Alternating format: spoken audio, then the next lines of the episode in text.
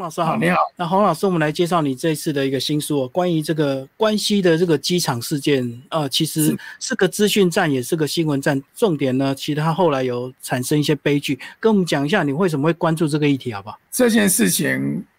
我原本以为说国内应该会有一本专书出来，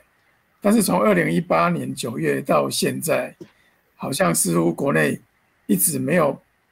比较有规模的。来把这件事件完整的介绍出来。那我本来以为会有人做，那后来在二零二零年的时候，刚好出版社有有这个机缘，就把这些资料都收集起来，我们就研读了一阵子，那就决定要要把这本书整理出来，这样子。所以国内只是把它当做一个新闻事件，过去就之后就没有人再关注，对不对？对，我在猜。国内没有得到关注有两个原因了，这是我的猜测。第一个原因就是因为说，因为实际上在当时很多媒体，不管主流媒体也好，或是私媒体，都一开始都上当了，被假新闻骗了。嗯，哎，所以后来，即便后来很多媒体都做了修正，但是后来这件事情又牵涉到一位外交官员不幸牺牲，所以后来大家。就不大愿意再提起这件事情，这是第一个原因。嗯嗯。那第二个原因就是因为后来陆续又有中国对台湾的资讯攻击，又持续一直攻击，所以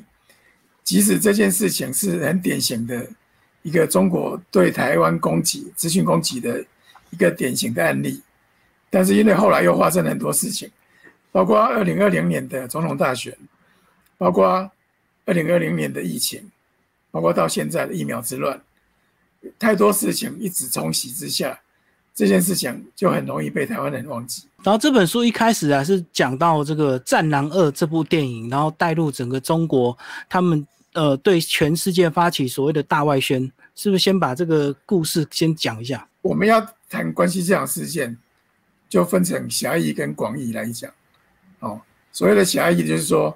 在二零一八年的九月四日到二零一八年的九月十四日这十一天所发生的事情，因为一则假新闻，境外的一则假新闻，导致全台湾一个轩然大波这样子，哦，这就是所谓的狭义的的定义。那广义的呢？广义的，我觉得应该要从二零零九年开始，中国官方宣布投入四百五十亿人民币。在全球展开大外宣计划，哦，这时候就开始有了一个战狼外交的脉络。那我觉得这本书或是关系讲事件，要放在这个脉络里面讲，才会比较清晰。所以它是从当时的一个这个时间点开始延伸到这个二零一八年，只是一个单一事件就对了。事实上，他从二零零九年他们就开始在做做大外宣的工作。那这中间。只要国外在中国人在国外有发生任何事情，或类似关系这样事件的事情，他们就会用这种方式来操作，包括假新闻啊，包括宣传他们的他们的战狼外交。哦，那只是因为以前没有台湾人涉入，所以台湾在台湾并不会引起任何关注。那这一次二零零一八年这一次，因为刚好有台湾人涉入，所以就在台湾就引起轩然大波。嗯嗯嗯，所以他是针对全世界的，主要是要美化宣传他们自己就对了。对，他们是在全世界各地。那老师，接下来我们就来讲二零一八年是怎么样从一篇这个微博的假新闻开始，对不对？话说从头的话，就是二零一八年的九月四日发生在日本发生燕子台风、超强台风袭击关西机场。那造成关西机场连外道路受损，机场就变成只出不进，所以外车也无从进来。哦，造成约三千名旅客受困在机场，然后机场又局部停电，所以三千名旅客就在机场度过了惶恐不安的一夜。嗯，那到隔天早上六点半开始，机场方面就出动了，然后机场巴士还有快艇，分水陆两方面。进行输运旅客，那到当天的晚上十一点，全部输运完毕。啊，事实上在九月五号，他们在输运旅客的时候，在中国的微博就出现了一篇，第一篇大概在中午十二点半的左右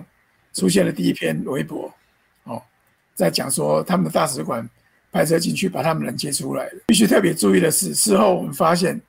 同一个时间大概有五百篇左右类似的这种微博，用同样的影片跟照片，但是内容却不大一样。那有些微博里面就会加有添醋，比如说包括加了一句“台湾人要自称中国人才可以上车”之类的新闻。那到了九月五号晚上十点，哦，这中国的网媒观察者网，哦等一些网媒就把这些五百多篇里面加以整理成一篇两千多字的新闻报道。这个新闻其中就包括了后来在台湾引起轩然大波的，就是说。他们大使馆派车进去接的，然后有台湾旅客在旁边问说他们可不可以上车，那就被告知说你只要自认为是中国人就可以上车。这个新闻到了隔天早上七点七点多，就有一个在 PTT 上一个叫千山的账号，就首先在 PTT 问过，就说有没有中国人先上车的过，哎，嗯，那这边同样引起关注，但是事实上。在同一时间，九月六日早上，全台湾各大小媒体都是看了观察者网这篇两千多字的报道，没有查证的就开始大肆的引述，舆论就沸腾，嗯就说怎么可以这样子？台湾人好像被欺负了一样，对，台湾的好像没人管的一样，哦，那开始在九月六号到到差不多十点早上十点左右，又有一篇。化名咕噜咕噜的这个这个人，这个账号之所以很重要，是因为后来间接造成了外交人员，尤其是驻大阪人员非常大的压力。这个号称咕噜咕噜的账号呢，就在 PTT 上说，他去大阪打电话给大阪办事处，我国的大阪办事处，要求说能不能提供住宿的资讯，那对方就冷冷的回应说。现在已经是晚上十二点了，你要我怎么帮你？然后他就把这件事情在 PTT 上，但是这件事情的真假事实上已经不可考了，因为事后咕噜咕噜被被告，哦，但是他也否认说这个账号是他的，他觉得是他账号被盗用，但是后来南投地方法院还是认证了他就是他，哦，那这件事情他虽然最后被判无罪，所以。九月六号就是这一篇咕噜咕噜的这一篇，以受害人的姿态，那后来就很多受害人都相继出来告诉媒体，他们是坐了中国人的车，那嗯嗯，在批评说台湾的驻日代表都没有帮他们，哦，那一直吵到了九月六号下午，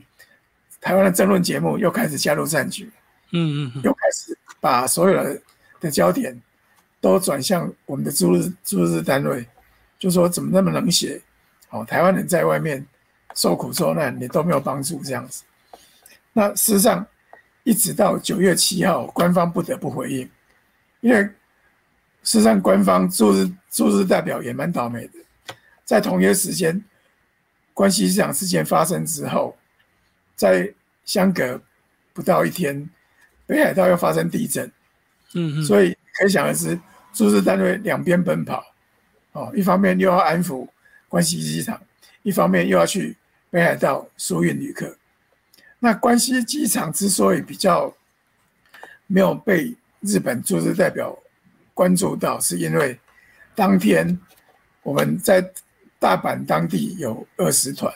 的旅行旅行社，他们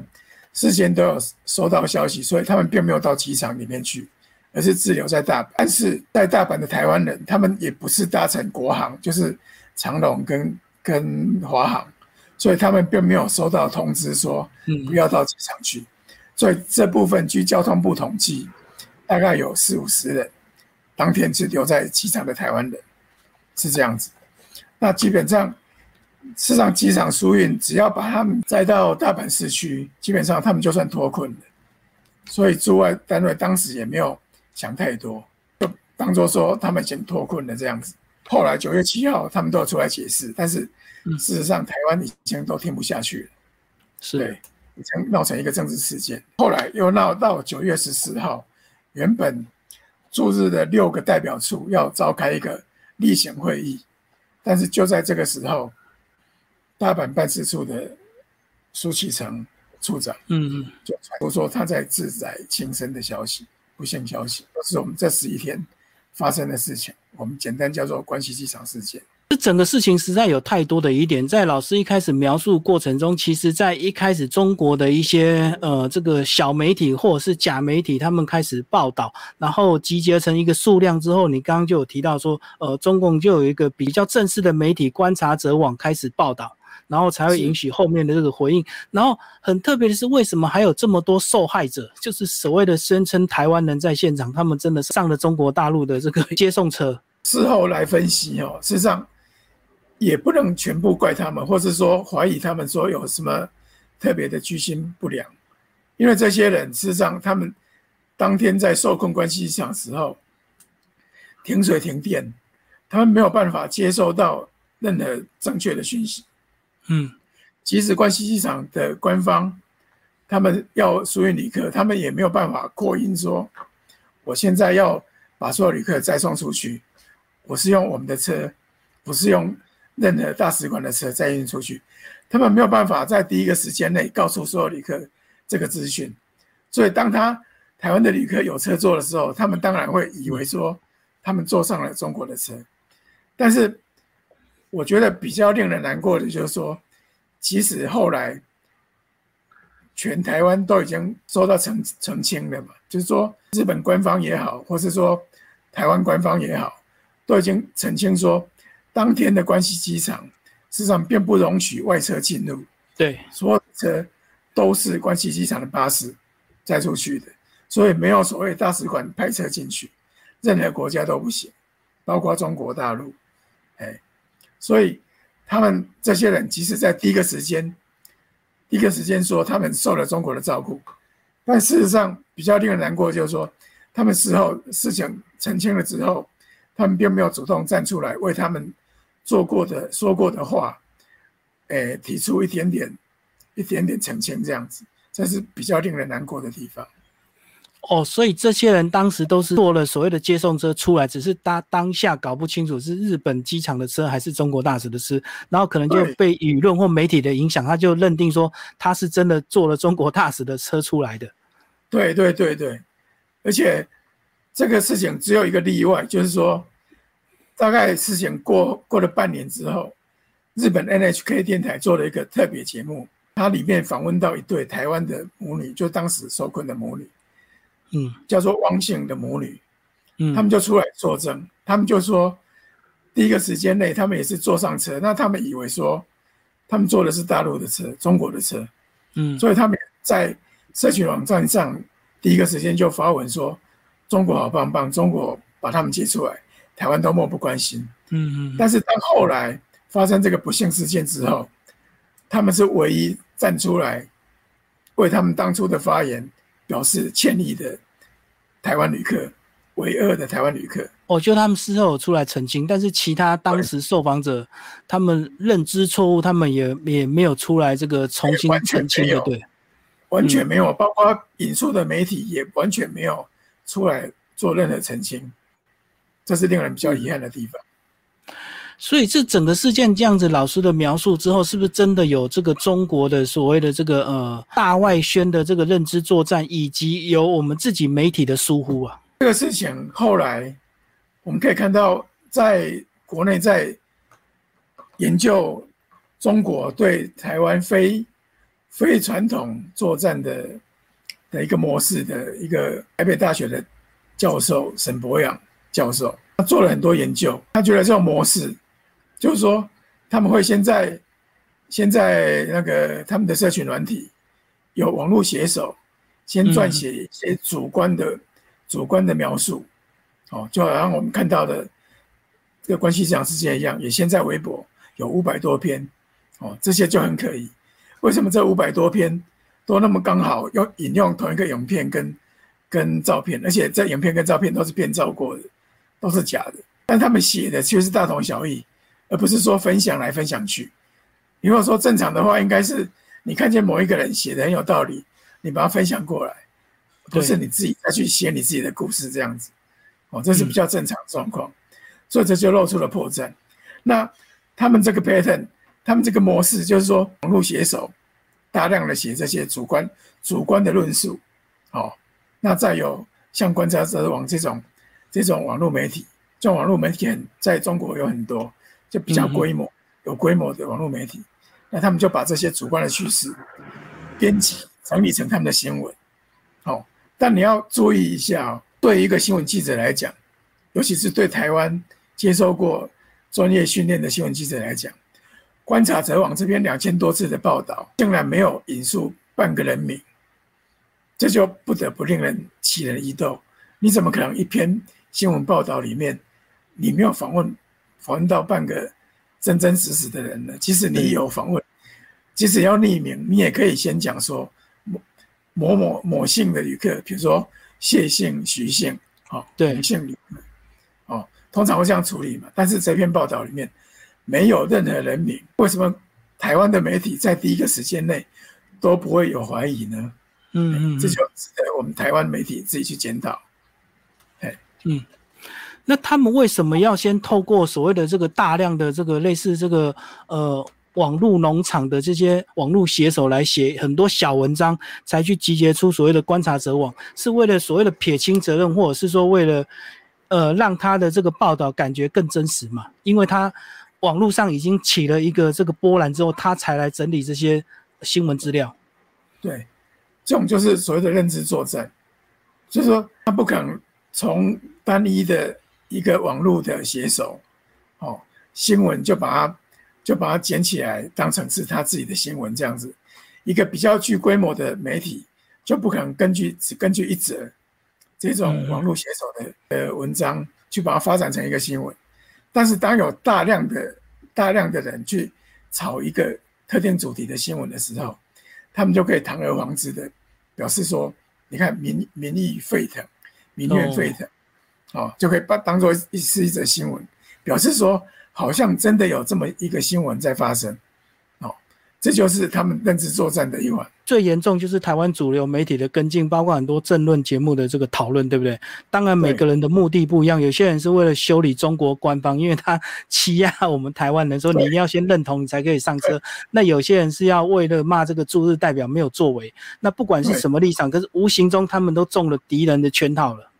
对我们刚刚讲到那个模式。就是说，网络写手撰写主观新主观文章，那在网络媒体再把它编辑成一个新闻，那最后一个步骤就是说，把这些新闻打进去台湾。那怎么打进去台湾呢？PTT 最快，再就是台湾的这个节目，再就是主流媒体。你只要成功的打进去这些争论节目、主流媒体，基本上资讯战就算成功了。为什么？嗯，他们。资讯战的目的不是说要帮助哪一个特定的政党、哪一个特定的政治人物，他们就是要制造台台湾的对立，台湾社会的对立。有些你会觉得很奇怪，说为什么有些团体的假新闻你都从来没有听过？嗯，那就是表示说你不在他们的目标客群里面。他们投递假新闻是有分目标客群的，比如说你的你的立场比较本土派，他们投给你的假新闻就会。就会比较一些本土派比较喜欢看的新闻，嗯，那他投给一些统派的，那他当然就投一些统派比较会会欣赏的新闻的论调，那他们就是这样投一些新闻，让你去不同的立场的台湾人就会产生彼此之间越来越互相不信任，吵得越来越凶，都认为对方是不可以沟通的，这时候他们就赢了，就是资讯战可怕的地方。因为两边本来就是看到不同的东西，所以两个吵起来是很正常的。对，而且长期洗脑下来，你任何一件事情，你不用人家挑拨，你任何一件事情下来，他们自然而然两边不同立场的人会产生不同的阴谋论。那这本书呢，其实把整个详细新闻的事件的时间点描述的非常清楚。呃，那其实最后呢，还是有当时有开了一个座谈会，甚至有所谓的这个监察院的调查报告也在后面，是不是？老师也帮我们讲后面这一段。原本我们打算说把这件事情整理出来，那我们后来发觉说这件事情应该要让更多的，特别是一些专家学者参与参与讨论这件事情，这样才有价值。如果单凭一个把一些资料整理出来，那嗯，我是我是觉得说，如果没有比较多面向来观察这件事情的话，那是就有点可惜。所以我们就后来在在书稿完成之后，我们就找了一些在这方面各个领域，包括法律、包括媒体、包括一些线上的名嘴，嗯，哦，包括一些 NCC 的委员。这些相关的专家学者，我们就我们就办一个座谈会，让他们对关系市场事件，就是就各个专业领域发表他们的看法。那我觉得这个非常有价值。这个座谈会他们所讨论的东西，就是让我们明白说，类似像关系市场事件这种这种假新闻、这种资讯操作，我们民间跟官方在以后或者在过去是如何。去面对它，去解决它，以及我们以后要如何做才能够避免类似悲剧的发生。最后，老师跟我们讲，一下从这个新闻事件，我们到底怎么样学习来面对下一次也有可能会发生一样的假新闻事件？哦，这事情都是第一个，我们要先认清楚关系市场事件整个的来龙去脉。哦，事实上不难理解，就是我刚刚讲的那十一天发生的事情。事实上，在当时，我们每个人事实上没看那么多，很多事情都是事后我们才会看清楚的。包括说中国他们那边从第一则微博的假新闻的写作开始，我们一开始如果知道有大量五百多篇一起写出来的这种假新闻，我们当然就会提高警觉啊。对，我们如果知道观察者网就是去编辑这五百多篇假新闻。我们当然不肯去引用它，不管任何大小媒体，我们当然不肯去引用它。嗯，我们如果知道 PTT 上有那么多人要带风向，我们当然也不会受到影响。这都是关系市场事件给我们的一些一些启示。但是很遗憾的，因为一直没有人把它整理出来，所以你看见最近的疫苗之乱，那又更夸张了。而且疫苗之乱是牵涉到我们每个人的的。所以说每个人的健康哦，这是生命安全的事情。你一直去跟他洗脑，说说 A G 有多差，说某某某某疫苗有多烂多烂，不要去打这样子，那你伤害的是每一个人的生命的的安全。我觉得这更要不得。所以关系这场事件在此时此刻，要是给我们任何启示的话，我觉得你就是要去认清楚假新闻一则假新闻的传播链是怎样形成的。我们就能够提高警觉，就能够去想一想，说要不要转传这些讯息，要不要去听信这些讯息，或者说暂停下来片刻，思考一下，这是真的还是假的。